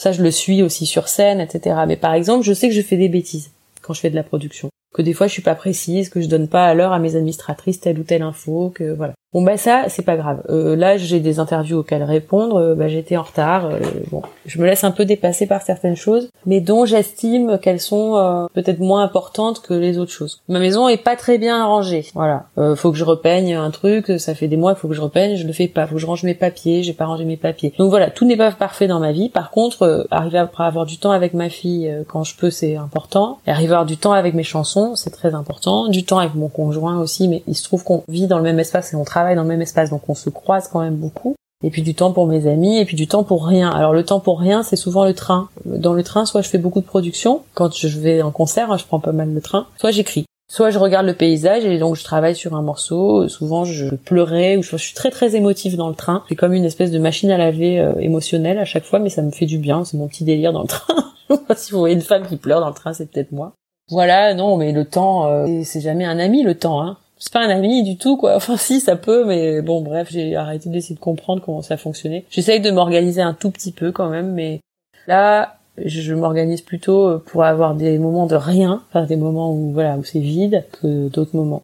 Après, euh, je trouve que dans notre vie là, euh, c'est beaucoup les écrans qui nous prennent du temps. On a quand même vraiment changé de façon de vivre par rapport aux écrans. Surtout en tant qu'artiste, c'est devenu quelque chose d'obligatoire. Oh, mais ça, c'est un esclavagisme permanent. On va pas se plaindre, hein. moi je peux sortir un disque que j'ai produit toute seule, enfin avec plein mais c'est un peu fou. C'est un peu fou le nombre de d'applis, de comptes, de, de, plateformes sur lesquelles il faut exister. Et alors chaque truc, il faut remplir tout. Bon, on se retrouve à faire des boulots qui sont pas très très passionnants, franchement, mais c'est pas grave. Tu arrives à le déléguer ou tu le fais toute seule? J'en délègue à certaines personnes et puis euh, j'ai mon compagnon qui m'aide beaucoup pour ça. Là, il s'occupe de mon bandcamp par exemple, de mon site internet. Euh, heureusement parce que j'ai des amis qui ont personne à qui déléguer et je les vois complètement bouffés par ça. Ça, j'ai la chance de pouvoir être aidée. Mais j'ai aussi assumé que bah voilà, ça serait pas parfait partout sur chaque plateforme. Faut un minimum être là, être présent, jouer ce jeu mais je me méfie aussi beaucoup parce que on est dans un monde qui nous a un peu euh, rendu tous, euh, je sais pas, esclaves de nous-mêmes, quoi, au niveau de notre temps justement. Donc des fois, euh, tu sais, c'est l'adage de Pierre Barou qui est une grande inspiration, Pierre François et moi, et en fait, il avait un label Pierre Barou. Nous, notre compagnie s'appelle les Rivières souterraines grâce à Pierre Barou. C'est une expression à lui. Mais l'adage de son label, c'était son label Sarava, c'était il y a des années où on a envie de rien faire. Et je trouve ça très très beau, euh, garder quand même ça à l'esprit. Même si la vie est courte et qu'il faut profiter et tout, mais ce côté euh, exigence de rendement, d'efficacité et de management de nos propres vies là, euh, non, moi je le vois plus comme à la chinoise quoi, avec voilà une vie équilibrée, le sain dans le corps sain, bien manger, bien respirer, bien se reposer, savoir bien travailler, bien aimer, enfin tout ça c'est plutôt des nobles philosophies, mais le côté euh, managérial là je supporte pas. Donc, donc ma maison est mal rangée, c'est pas grave. Et je trouve que la pression sur les femmes est terrible. Donc euh, je suis plutôt euh, grand pied dans la fourmilière moi de ce côté-là. Et j'ai du mal hein. Tu commences à ta vie tout au bord d'un ruisseau. Tu vécu de ces bruits qui courent dans les roseaux qui monte des chemins que filtrent les taillis, les ailes du moulin, la cloche de midi. Soulignant d'un sourire la chanson d'un oiseau, tu prenais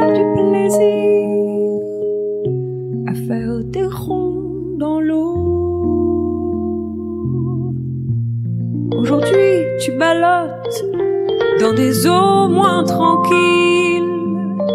Tu tailles tes quenottes aux cailloux de la ville.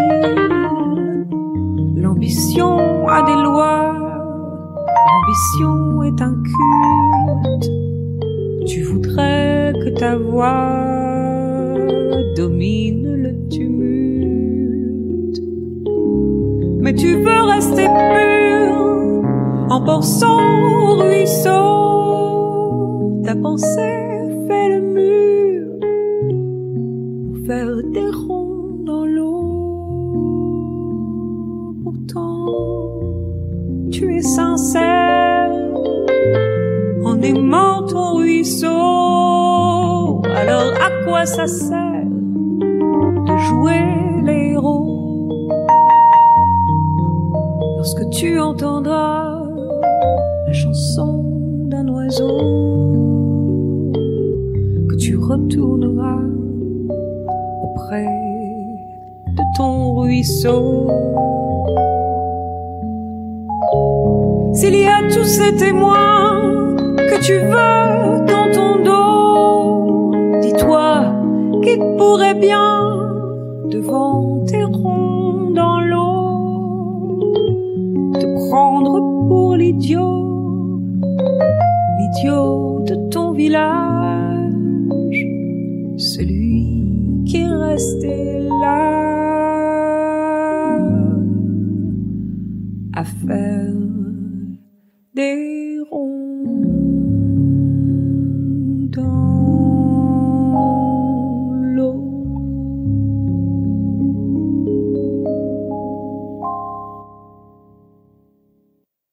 il en va un peu de la même chose quand on voit que par exemple chanter, être chanteuse, là bah, quand il y a des interviews filmées, des choses, les concerts, il y a aussi on est en représentation donc il faut être jolie, il faut faut se faire belle. Moi je sais que que j'ai pris quelques kilos ou que je me suis un peu détonifiée, je me sens pas bien sur scène donc je m'exige d'être quand même un peu plus mobile. Mais tout ça c'est de la pression aussi hein, qu'on se met. Oui, complètement. Ça change quand même. Ça change, mais c'est vrai qu'il y a une grande pression sur la chanteuse et puis sur les femmes en général. Ouais. Ouais, énormément, énormément sur la représentation, sur euh, être jolie, se maquiller, euh, voilà. Donc euh, ouais, c'est compliqué de trouver le bon dosage chacun, quoi. Alors qu'au final, ben, c'est pas être mannequin, quoi. Ben non, mais regarde, moi, une de mes chanteuses préférées, c'est Colette Mani. Bon, elle, en plus, elle était gauchiste euh, comme pas possible, donc euh, et puis obèse, et puis euh, super chanteuse, mais en fait, elle a jamais mis un trait d'eyeliner. Et il y a plein de chanteuses de blues comme ça qui étaient pas assez sexy pour faire des disques, pour être sur la couverture de disques, quoi on le sait, il y a quand même un truc très très sexiste dans l'industrie de la musique. Oui, et puis après, si on l'est trop, aussi, ça peut jouer en notre défaveur, donc il faut trouver le juste milieu. Exactement, on va se faire traiter de pétasse, donc euh, bon, voilà. Ouais, il faut trouver chacune un peu son et chacun son expression par rapport à ça essayer d'être juste quoi. Mais si des fois on a envie euh, ouais d'être plus fantaisiste ou moi j'admire beaucoup des parcours comme euh, celui de David Bowie par exemple ou même Madonna ou des gens qui ont changé de peau quoi. Voilà, à chaque disque ils exploraient quelque chose de nouveau. C'est assez joli aussi. Je pense qu'à chaque fois ils montraient des parties d'eux-mêmes. Oui, exactement. Mais ça c'est pas trop mon ma partie à moi. Je, je me sens pas comme ça ça me fait pas rêver. Moi, ce qui me fait rêver, c'est euh, par exemple un biopic, enfin un, documentaire sur Brassens où on voit que bah il était logé chez la Jeanne toute sa vie, il se lavait à l'eau froide, des millions sur un compte en banque qu'il utilisait à peine. Euh, il avait des femmes euh, dont il était très amoureux, notamment une relation très suivie, mais donc il a jamais demandé en mariage, et il était libre, quoi. Était vraiment libre, et libre, et poète, et chanteur. Qu'est-ce que tu as appris sur ta voix au fur et à mesure que tu avances, aussi bien sur la tienne hein, que sur celle des autres euh, chanteurs qui t'entourent ou chanteuses? Je t'en parlais tout à l'heure, j'ai l'impression qu'il y a une, complexité euh, très forte, pluridimensionnelle dans la voix. Ça peut, je sais pas, on peut aborder ça avec les neurosciences, avec l'anthropologie, euh, avec l'esthétique, la psychologie, la psychanalyse. J'ai l'impression qu'on pourrait mettre plein de petites lunettes là pour regarder l'objet voix, enfin objectiviser la voix et dire ah, c'est quoi la voix? Et on aurait toujours des choses intéressantes à en dire. Après, euh, c'est vraiment en vivant aussi, en parlant, en écoutant parler, en chantant, en écoutant chanter, en criant, en écoutant crier, en écoutant aussi les animaux. Là, ça me branche beaucoup maintenant, les échanges entre animaux et humains. j'ai écouté euh, des reportages sur France Culture sur le chant des baleines à. Ils peuvent nous répondre, elles peuvent répondre à des messages, euh, voilà, des éléments rythmiques ou mélodiques qui viennent du basson ou de la voix ça me passionne aussi. Euh, c'est-à-dire que la voix et l'usage de la voix est quand même aussi naturel, à la fois naturel, à la fois culturel. Donc euh, je, l'envisage comme ça. Puis c'est un chemin pour chacun, la voix, notre voix. Euh. C'est vrai que comme je viens aussi un petit peu de l'école Royart, enfin il y a de la philosophie Royart, je pense, dans mon travail de la voix. Ça fait combien de temps que tu as commencé ce travail-là? J'ai commencé vers 20, 29 ans, enfin ma trentaine, quoi. Là, j'en ai 42, donc c'est vraiment après l'école de jazz, etc. C'était vraiment une autre étape. C'est pas un travail musical, quoi. C'était vraiment un travail euh, que vocal. Ça fait longtemps que ça m'accompagne. Et c'est vrai qu'Alfred Wolson, qui était le professeur de Royard, disait la voix, c'est le muscle de l'âme. Et c'est, elle est assez jolie, cette image-là aussi. Elle dit euh, ce qu'il y a de spirituel dans la voix euh, de transcendantal en tout cas. Oui. Et qu'est-ce que ta voix dit de toi? Que laisse-t-elle transparaître d'après toi? Toujours étonnée qu'elle laisse transparaître de la douceur parce que je te dis, je me sens pas quelqu'un de douce du tout. Moi, j'ai l'impression que je suis, pas une peste, mais que je suis une espèce de vieux cow-boy un peu taré, quoi. Après, euh, ouais, de la fragilité. Je pense qu'elle laisse transparaître de la sensibilité, de la fragilité, peut-être un peu d'un. Enfin, je vais pas dire allez, je suis intelligente, mais en tout cas, et ça c'est Enrique qui, c'est le... un des plus beaux compliments qu'on m'ait fait les deux plus beaux compliments qu'on m'ait fait. Genre, God, uh, how lucky she is to sing so well and to think so well. Donc, euh, comment pour chanter, il faut aussi penser. Et comment bien penser, ça peut aider à bien chanter. bien penser, en tout cas, beaucoup penser, beaucoup réfléchir à quelque chose, etc., euh, conceptualiser ou avoir des images, etc. Avoir une fine analyse d'une situation, ça peut donner une fine interprétation. Ça, j'en suis persuadée. Je pense que il faut vraiment euh, un peu gamberger son truc, quoi. Il y a des chanteurs qui sont par contre complètement, je sais pas comment dire, mais qui sont beaucoup plus instinctifs. Et moi, je trouve ça extraordinaire. Ça me bluffe à chaque fois. Et l'autre compliment qu'on m'ait fait, c'était Francis Marmande, là en écoutant Tissé, qui m'a dit ça évoque plein de choses et ça ne ressemble à personne. Et ça c'est très important aussi pour moi. J'ai vraiment envie que dans mon travail on entende les mémoires, on entende d'autres voix que la mienne, euh, d'autres histoires que la mienne, euh, d'autres paysages aussi, d'autres endroits que mon endroit. J'ai vraiment très à cœur ça. Et je crois que parfois j'y parviens. J'y arrive pas toujours, mais en tout cas c'est vers ça que je tends. Oui, un peu comme dans ton titre Passe Montagne, qu'on écoutera hein, dans le podcast. Est-ce que tu veux bien nous en parler? Ouais, c'est beau, Passe-Montagne, hein, c'est une histoire un peu triste parce que justement ça s'est fait un petit peu comme un palimpseste avec plein d'impressions, plein d'images différentes. La jeunesse du morceau, c'est que j'ai eu cette mélodie dans la tête en traversant euh, euh, la frontière italienne, franco-italienne, parce que j'allais pas mal travailler euh, il y a deux hivers là à Briançon. Et à Briançon à l'époque, mais encore maintenant, il y a des passages de migrants d'Afrique de l'Ouest qui passaient par le col de l'échelle les pieds dans la neige, enfin bon, et qui étaient récupérés par les carabinieri euh, en, Italie, ou alors par les gendarmes en France, ou par des bénévoles en France. Toutes ces histoires hein, de gens qui hébergent des migrants à la frontière italienne. Donc c'était très très présent à cette époque-là. Et quand on prenait le train à Oulx TGV pour euh, Paris, bah on était en Italie pendant quelques kilomètres et puis pouf, on arrivait à Modane et là il y avait la douane qui montait et souvent euh, quelqu'un qui pouvait être à côté de vous dans le train, bah d'un coup il disparaissait quoi. Il était emmené par les flics parce qu'il n'avait pas et pas la bonne couleur de peau déjà et puis pas les bons papiers. Donc ça, ça m'avait pas mal bousculé, pas mal choqué, et j'ai eu cette mélodie dans la tête, dans le camion qui nous emmenait par le col de l'échelle vers euh, pour prendre notre TGV. J'ai noté ça, euh, je le chante, je fais euh, des contre-chants aussi, et puis euh, Mathis fait un arrangement, donc il me renvoie une maquette avec à la fois mes voix, mon chant, et puis une contre-mélodie, c'est-à-dire qu'il y a une mélodie qui est jouée à la guitare et au, cuivre dans le disque, qui est une sorte de contre-chant, enfin de réponse à la mienne. Donc ça, c'est vraiment quelque chose qui est plutôt une composition de Matisse. Et moi, je lui avais dit, oh oui, je veux faire une chanson là-dessus, les migrants. Hein, hein, hein. Je voulais faire un peu le partisan de Leonard Cohen. Cette chanson, euh, les Allemands étaient chez moi, ils m'ont dit résigne-toi, mais je n'ai pas peur. Cette chanson merveilleuse qui chante en anglais et en français sur la résistance euh, française pendant la Seconde Guerre mondiale. Donc euh, autant dire que euh, vaste programme quoi, gros défi. je m'étais mis un énorme défi. Et puis j'étais à la montagne une fois de plus euh, devant mon cahier et j'écoute ça et je commence à écrire un texte et je commence à écrire quelque chose sur un quelqu'un qui part et puis qui dit bah non je reviendrai quand je serai de l'autre côté j'écrirai ton nom enfin quelque chose voilà. Quelqu'un qui part du pays mais qui voudrait retrouver peut-être son aimé bon et tout de suite, je me suis mis moins dans la position, pas comment dire, euh, bah, d'un migrant euh, sud-africain ou d'une migrante sud-Afrique de l'Ouest, parce que après tout, c'est pas ma vie et je sais pas ce que c'est la vie de ces gens-là. Tes grands-parents, c'est ça qui... Euh, voilà, j'ai mon, mon, mon arrière-grand-père qui, lui, est, venu d'Italie. Alors, je ne connais pas exactement la genèse de son immigration. C'était peut-être pas une immigration bien compliquée, mais quoique, pour les Italiens, au tout début du siècle, c'était quand même assez compliqué. Enfin, là, il s'agit du même du 19e, hein, parce qu'on parle de génération encore avant. Et donc, je me suis mis un peu dans ce contexte-là. Et c'est vrai que j'avais vu aussi des reportages sur l'immigration, les débuts de l'immigration italienne, notamment après le, enfin au moment de la grippe, et puis il y a eu d'autres fléaux, euh, et ils ont été très très mal accueillis ces gens-là. Enfin, c'était très très compliqué. Donc je me suis mis ça en tête, et puis j'étais en train de travailler le texte, et euh, là ma tante m'appelle et ma grand-mère Madeleine euh, venait de mourir. J'ai dû écourter mon séjour à la montagne et puis euh, on est allé enterrer Madeleine et puis euh, on a écouté euh, John Baez pendant ses obsèques parce qu'elle écoutait beaucoup John Baez etc. On fait la fête, on boit toute la nuit et puis je pense que je sais plus deux semaines après, pouf, c'était le confinement. Donc ça a été très particulier parce que moi j'ai écrit ce disque dans le contexte où j'avais déjà perdu deux grands-parents l'année d'avant et Madeleine venait de mourir et j'ai vraiment écrit ce disque avec un deuil qui était en train de se faire quoi. Et Mathis sur ce morceau-là m'a dit mais mais pas de parole, c'est beau aussi comme ça, euh, sans parole quoi, avec juste la voix euh, articulée. Euh. Souvent je commence les chansons comme ça, sans parole, un peu un yaourt. Alors je me sentais un peu frustrée parce que je m'étais dit oui non mais attends moi je me suis dit je vais écrire The Partisan de Leonard Cohen et ça va être mon partisan à moi. Et en fait, je me suis un peu laissé faire, comme un peu pour tout le disque d'ailleurs. je lui ai fait confiance et quand on s'est mis à le chanter sur scène, j'ai réalisé que ça ressemblait au petit âne gris. que ma grand-mère Madeleine me chantait quand j'étais petite. Parce que c'est vraiment, la, la, mélodie ressemble énormément Et d'un coup, ça m'est apparu en fait. En parlant du morceau, je me suis dit, mais en fait c'est... Euh, Écoutez cette histoire que l'on m'a racontée, du fond de ma mémoire, je vais vous la chanter. Elle se passe en Provence. Bon, voilà, vous connaissez ce morceau pour ceux qui sont du sud de la France.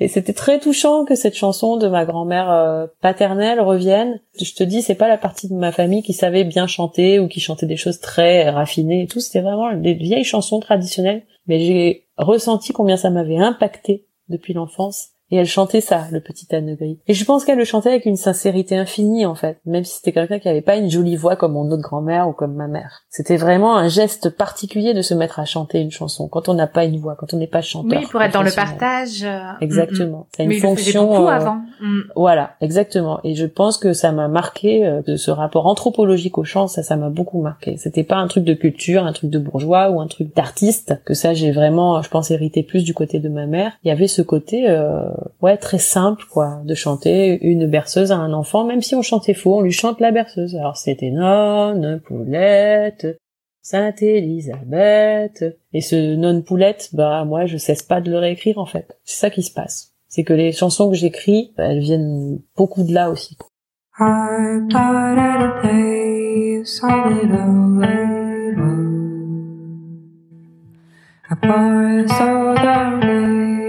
by tu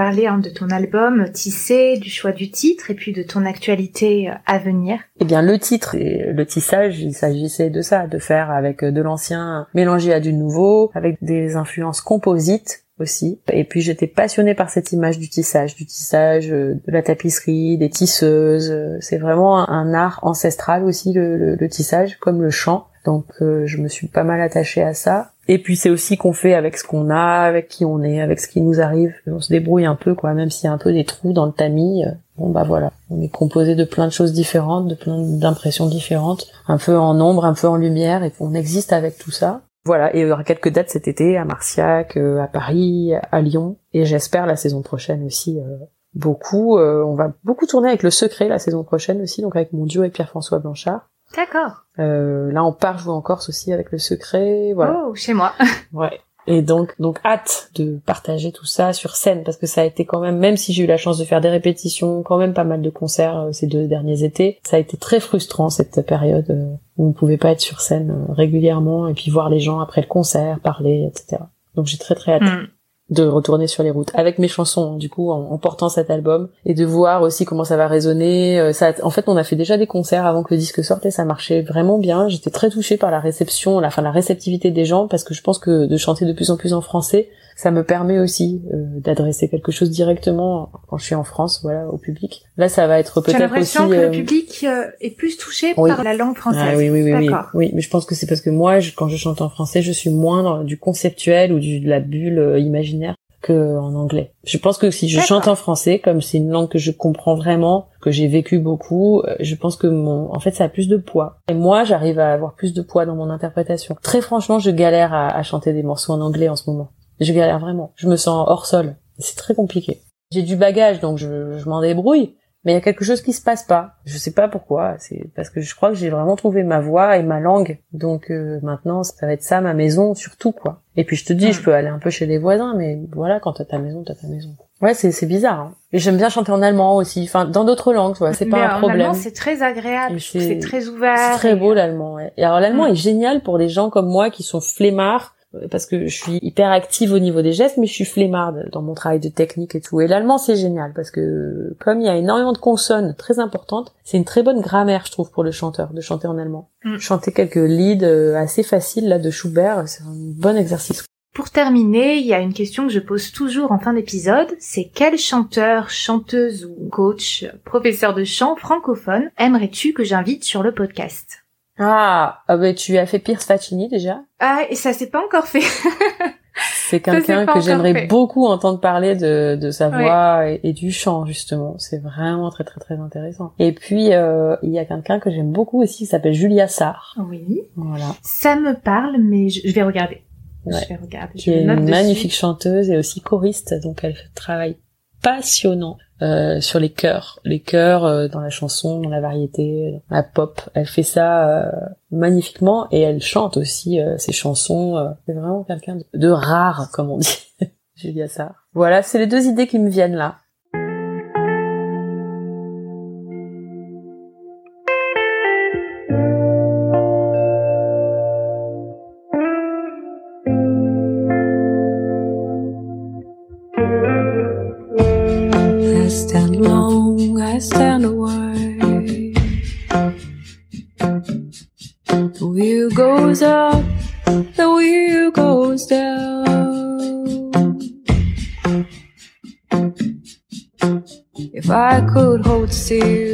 Until tomorrow,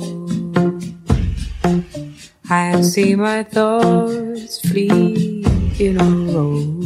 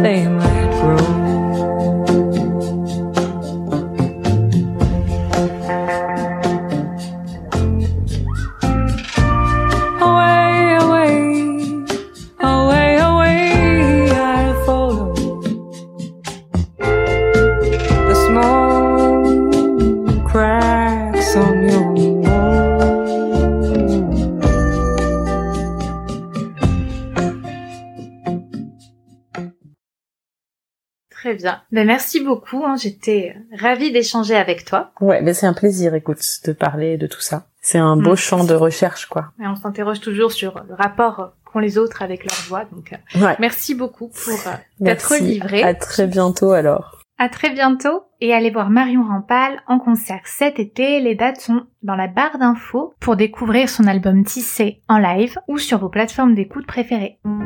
La clé de la voix, c'est fini pour aujourd'hui. Rendez-vous mercredi prochain pour découvrir les coulisses du podcast, les citations des invités. Retrouvez-moi sur Clémentine Copoline sur les différents réseaux sociaux. Comme toujours, les notes de l'épisode sont en description ainsi que des exercices gratuits à télécharger. Le lien est en barre d'infos ou sur la clé de la voix.com slash 3 super exercices pour apprendre à maîtriser sa voix. Merci d'avoir écouté la clé de la voix. Je vous souhaite une belle pratique vocale.